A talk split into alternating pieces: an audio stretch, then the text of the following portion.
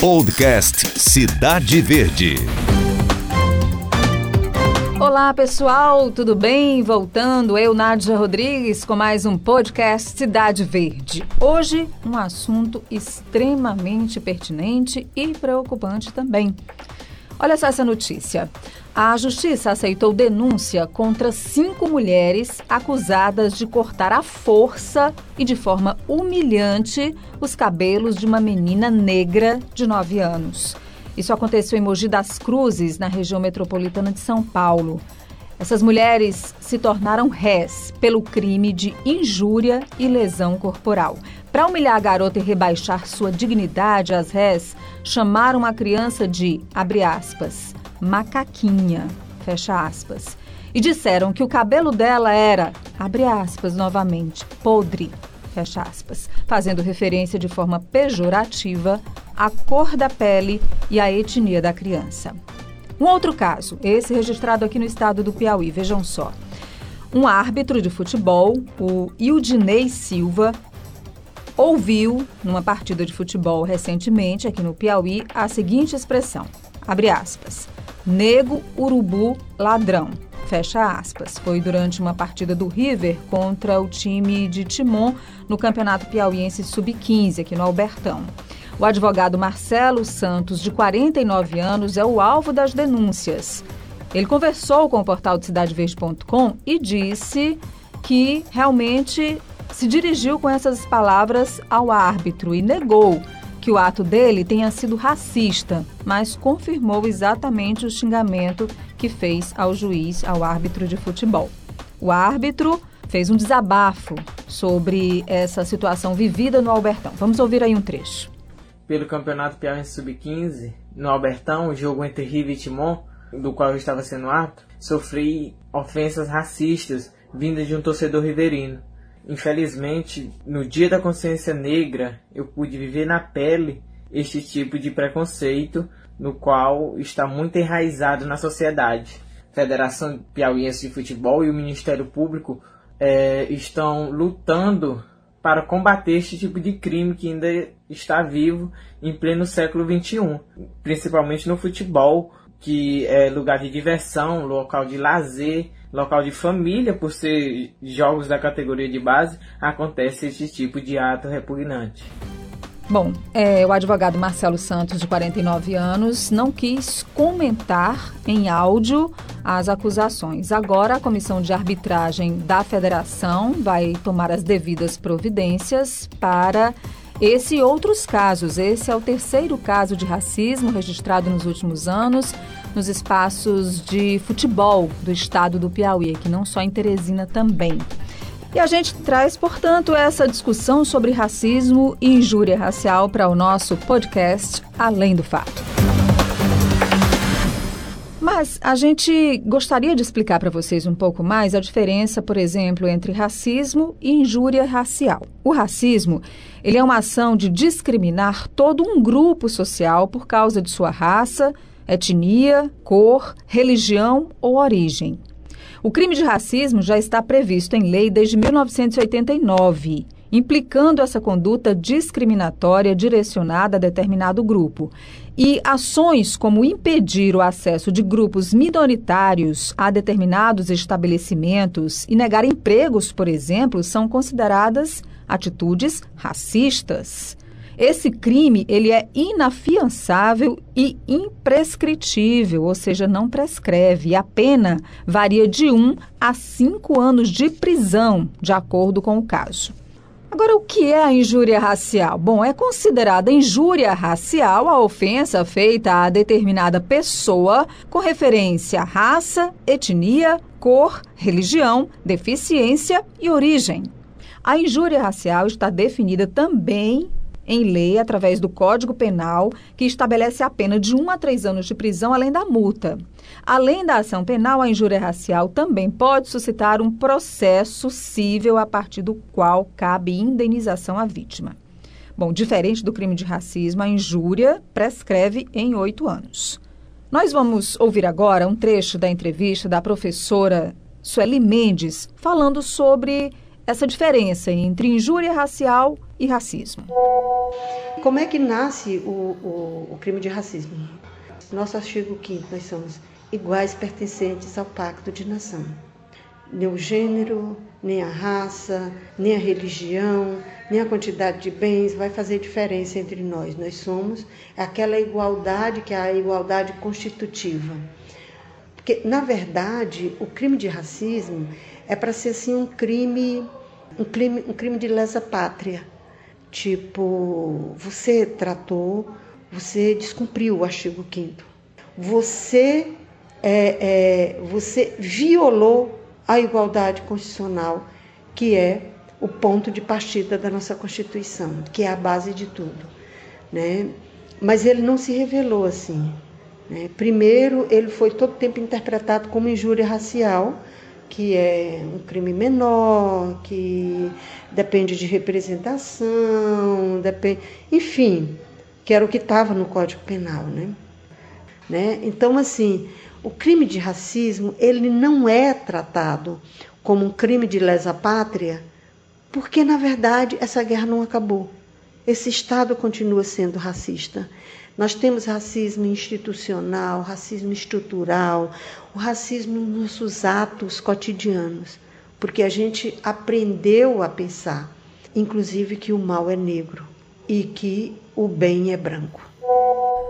Vamos falar um pouquinho sobre a consciência negra. No dia 20 de novembro de 1995, cerca de 30 mil pessoas se reuniram em Brasília na Marcha Zumbi dos Palmares Naquele ano, eram celebrados os 300 anos da morte de Zumbi, que foi um líder do Quilombo dos Palmares, o maior do período colonial no Brasil. O movimento nomeado como Marcha contra o Racismo pela Igualdade à Vida foi uma iniciativa do movimento negro e denunciou a inexistência de amparo legal às práticas discriminatórias. Também denunciou índices da educação, da saúde e a violência para comprovar que a população negra é sim mais vulnerável. O significado da Marcha de 95 é um marco para a definição de recursos da União explicitamente para superar as desigualdades raciais no nosso país. Agora, não é só a cor que motiva o preconceito e a prática desses crimes, não, gente. Associada ao gênero, provoca feridas que ficam abertas por anos nas mulheres. As mulheres negras representam 49 milhões de pessoas da população brasileira, isto é, 25% do total, vivenciando a mais perversa face do racismo e do sexismo por serem negras e por serem mulheres. E a gente não está falando aqui da boca para fora, não. Basta você conversar com qualquer mulher negra para você sentir a angústia, para você sentir as feridas, a dor que vem da alma dessas mulheres pelos inúmeros episódios de preconceito, de racismo, de injúria racial, pelo fato de terem a pele escura e os cabelos crespos. Nós conversamos com a bailarina e jornalista Débora Radassi, que é aqui do Grupo Cidade Verde, e vejam só as histórias, os episódios marcantes da vida da Débora sobre racismo e sobre injúria.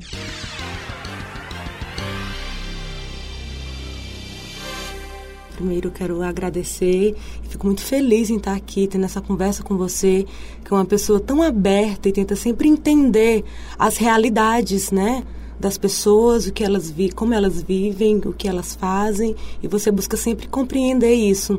Eu fico feliz em estar contigo aqui, mas eu tenho passado por muita coisa ruim que essas coisas ruins elas foram me transformando e, for, e foram me fortalecendo, sabe? Para ser essa mulher que eu sou hoje, com 34 anos, sou uma bailarina, sou uma artista, sou jornalista e sou muito feliz com isso, me sinto realizada, não pela profi pelas profissões, mas por entender que eu sou capaz e está assumindo algo que é tão importante. Você é uma pessoa multi, mas para você conseguir tudo que você conseguiu, o reconhecimento que você tem hoje né, em todas as áreas, porque a Débora, e eu posso falar com propriedade, porque trabalhamos juntas já há muito tempo, ela é uma pessoa em que você para quem você entrega uma missão e ela te devolve mais do que o que você pediu. Então, é uma pessoa extremamente responsável, dedicada. Débora, esse tipo de comportamento, ele chega a ser um comportamento necessário para que você possa se autoafirmar como, ou afirmar para outras pessoas que você pode sim, mesmo você sendo negra, é mais ou menos assim que funciona? Hoje eu penso, eu penso não, eu tento não pensar muito sobre isso, mas no começo sim, Nádia, eu tive que provar o dobro a mais do que eu era capaz de fazer, do que eu era convidada a fazer. É, tem uma história do meu primeiro emprego no, no, no, na, na, comunicação que eu tive assim o racismo foi foi forte. A entrevista de emprego foi uma maravilha. O meu trabalho olha você vai ser contratada queremos isso tal, tal, tal. terminou a entrevista. Quando eu levantei para sair o contratante olhou para mim e disse mas você vai ficar com esse seu cabelo aí ou não? Você vai dar um jeito? Eu voltei, sentei olhei nos olhos dele e disse: Eu só tenho esse cabelo, a minha cor é essa, o meu corpo é esse. Se eu quiser o meu trabalho, vai ser do jeito que eu sou. Não, não é nada disso que você está pensando. E foi muito mal. Fui para casa chorando, com medo. Então eu já comecei um trabalho que já é difícil para a população negra ter um trabalho digno para conseguir um, um, lugar no mercado de trabalho já é difícil. E quando consegue, você já vem com uma enxurrada de racismos e preconceitos. A, a, a questão do preconceito por dois motivos: por ser negra e por ser da periferia ser pobre. Então, assim, são dois. Imagina você trabalhar num, num, num, lugar onde só tem a elite branca que discrimina.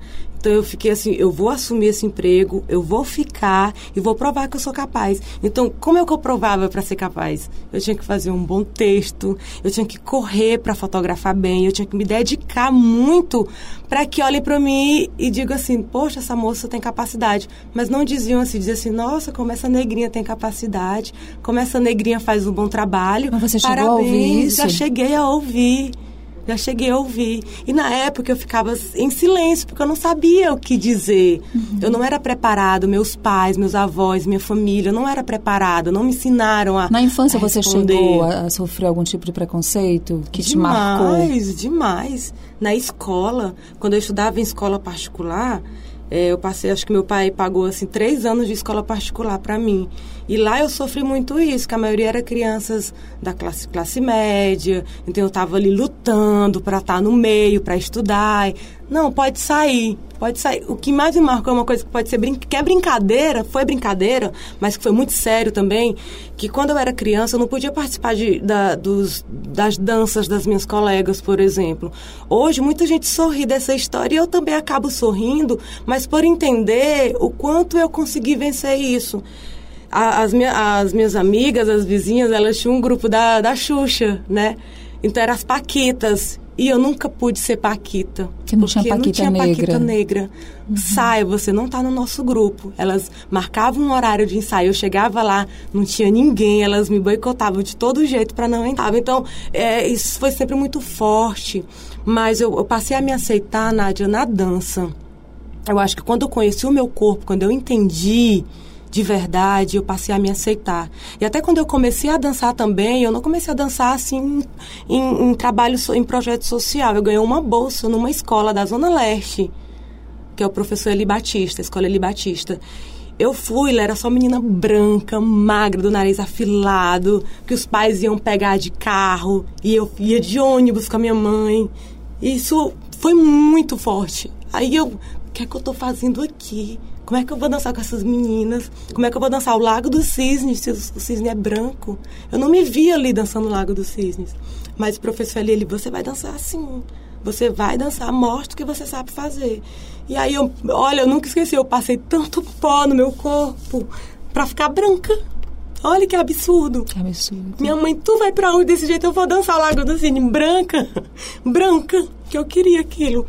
Mas depois eu fui entender que eu não preciso disso né? A dança foi me aceitando e a dança eu, eu pude ser protagonista do que eu gostava de fazer. Eu ficava na frente, eu dançava, eu puxava a coreografia, eu era a bailarina que o professor gostava mais, por, sabe, pela dedicação. E com o tempo eu fui entendendo que eu sou isso. Eu já quis fazer cirurgia no meu nariz, eu já quis alisar meu cabelo, alisei uma vez só, para nunca mais. Eu já quis fazer tanta coisa, mas toda vez que eu entrava numa sala de aula e que a, o Eli e que a própria Luzia Amélia também dancei muito tempo com ela, que ela é uma negra também, ela nós somos isso e quem quiser a gente que seja do jeito que nós somos.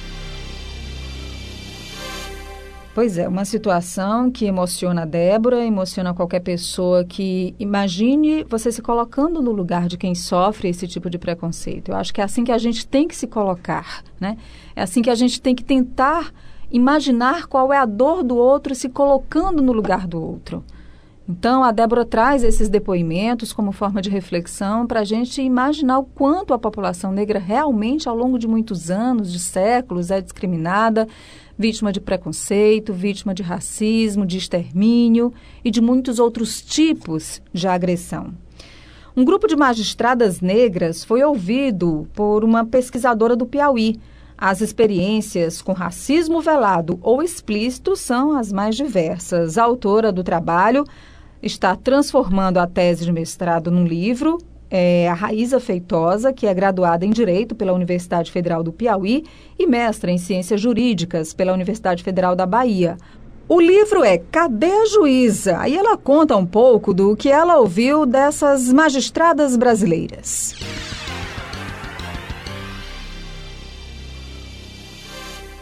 Bom, a Raíza Feitosa Gomes é graduada em Direito pela Universidade Federal do Piauí e é mestra em Ciências Jurídicas pela Universidade Federal da Paraíba.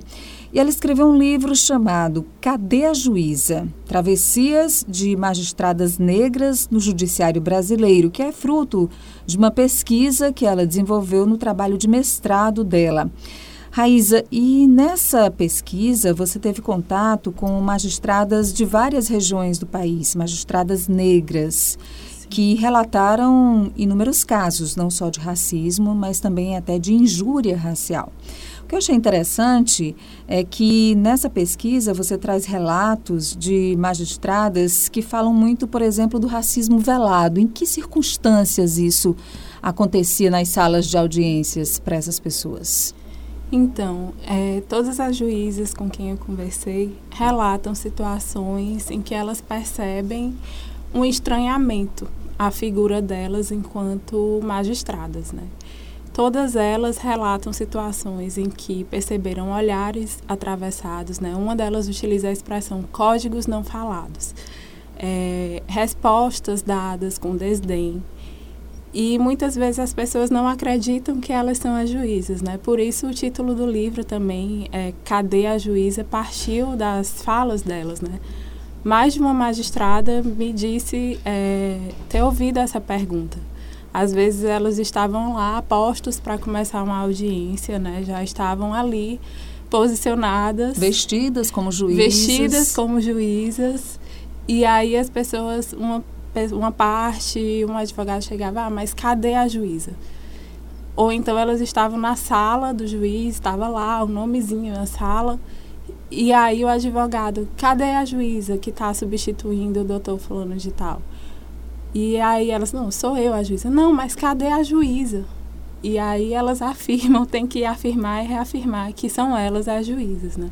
Então a gente percebe que existe uma naturalização da ausência é, de pessoas negras, especialmente de mulheres negras, em posições como essa, né, em espaços de poder como é o caso da magistratura. Olhando para trás, o que que você conclui com essa tese? Quer dizer, as mulheres avançam é, profissionalmente, mas ainda tem algumas limitações para a mulher gênero mesmo e para a mulher negra essa limitação ainda parece ser maior. Continua ainda isso? Sim, é, a gente costuma afirmar né, que, que as mulheres negras elas sofrem, enfim, com o machismo e também com o racismo. E de forma entrelaçada, né? Essas coisas se, se retroalimentam, assim. É, não tem como a gente analisar a situação de, de uma mulher negra, enfim, considerando só o gênero ou considerando só a raça. É preciso a gente pensar interseccionalmente, né? E isso a gente observa quando a gente vê que as mulheres negras são a base da pirâmide social é, do país, né? Enfim, os homens brancos, eles ganham mais, em seguida vem as mulheres brancas, depois os homens negros e por último as mulheres negras, né? Que são as que ganham menos. Então a gente percebe que existe é, duas, duas, enfim, mais questões aí colocadas, né? Gênero, raça, classe. Isso tudo precisa ser pensado, discutido, enfim. E todos esses problemas precisam ser solucionados de forma conjunta, né? A gente fala de preconceito, a gente fala né, do racismo, que tá, o preconceito está dentro do racismo, a gente fala na injúria racial, que inclusive nos relatos das juízas também há casos de injúria racial, né? De Sim. juízas que foram agredidas até durante a audiência. Sim, uma das juízas me relatou que durante uma audiência, uma parte chegou a chamar ela de crioula safada durante a audiência. E um outro caso que é muito interessante no livro da Raíza é, de uma personagem, os nomes nos livros são todos fictícios, mas de uma criança Sim. que sofria algum tipo de bullying ou preconceito na escola porque era negra, tinha nove anos de idade e chegou em casa dizendo que não queria ser mais negra, né? Começou a passar talco, começou a tomar banho, como se aquilo pudesse mudar a cor dela. Sim. E aí prontamente os pais tiveram uma ótima ideia. É. Essa é a história da, da menina que eu chamo de Luísa, no livro. Ela passou por uma, uma situação na escola, né? Ela ouviu na escola que quem era daquela cor nunca ia ser nada, nunca ia conseguir ser nada na vida. Então ela chegou em casa querendo ficar branca, disse que não queria mais ser daquela cor. Passou talco no corpo, depois foi para o chuveiro e ficou muito tempo no chuveiro, os pais batendo na porta, insistindo, até que ela saiu e a mãe dela disse: Minha filha, a juíza da cidade tem a sua cor. Na verdade, ela é mais escura que você. E ela não acreditou, ela disse que era mentira. E aí é, a mãe mostrou uma foto e ainda assim ela não acreditou, pediu para conhecer a juíza. Então a juíza soube dessa história no fórum e prontamente é, se dispôs a, a receber Luísa, que foi levada pelo pai até o fórum. E quando elas se encontraram, né, quando Luísa se deparou com, com a magistrada é, toda vestida na mesa de toga, ela ficou com os olhos marejados, né? Parou na porta e aí a magistrada chamou ela e perguntou: Luísa, alguma vez alguém já disse para você que você não pode ser alguma coisa por causa da sua cor? E aí ela balança a cabeça afirmando e chorando dizendo que sim. E aí a magistrada diz: também já me disseram isso, mas eu estou aqui hoje para dizer para você que você pode ser o que você quiser. Se você quiser ser médica, professora, engenheira, juíza, você pode ser. E aí depois ela soube que a Luísa andava espalhando na escola para os coleguinhas que ia ser juíza quando crescesse, porque a juíza da cidade era muito parecida com ela. Maravilha de história, né? Valeu a pena Sim. só por isso, né? Valeu. Também. Bom, o livro está sendo finalizado, já tem aí uma pré-venda, né? E a Sim. perspectiva é que ele chegue ao mercado em março. Isso, no final de março. Então a gente está na expectativa para ler essa, para fazer essa leitura que eu tenho certeza que traz muitas inspirações para esse uhum. momento que a gente vive de sempre lutar, jamais baixar a guarda contra o racismo, a injúria e o preconceito, né, Raíssa? Sim, é muito importante. Tem uma autora estadunidense, a Bell Hooks, que ela fala que a nossa luta ela é longa e a gente precisa ser paciente e se manter vigilantes, né? Porque a gente vive em um país que passou por mais de três séculos de escravização da população negra. Então tem pouco mais de 130 anos que essa prática foi abolida. Então, a gente ainda tem muito o que correr atrás e tem muito o que caminhar para conseguir, é, enfim, chegar a uma situação de fato de igualdade entre pessoas brancas e negras.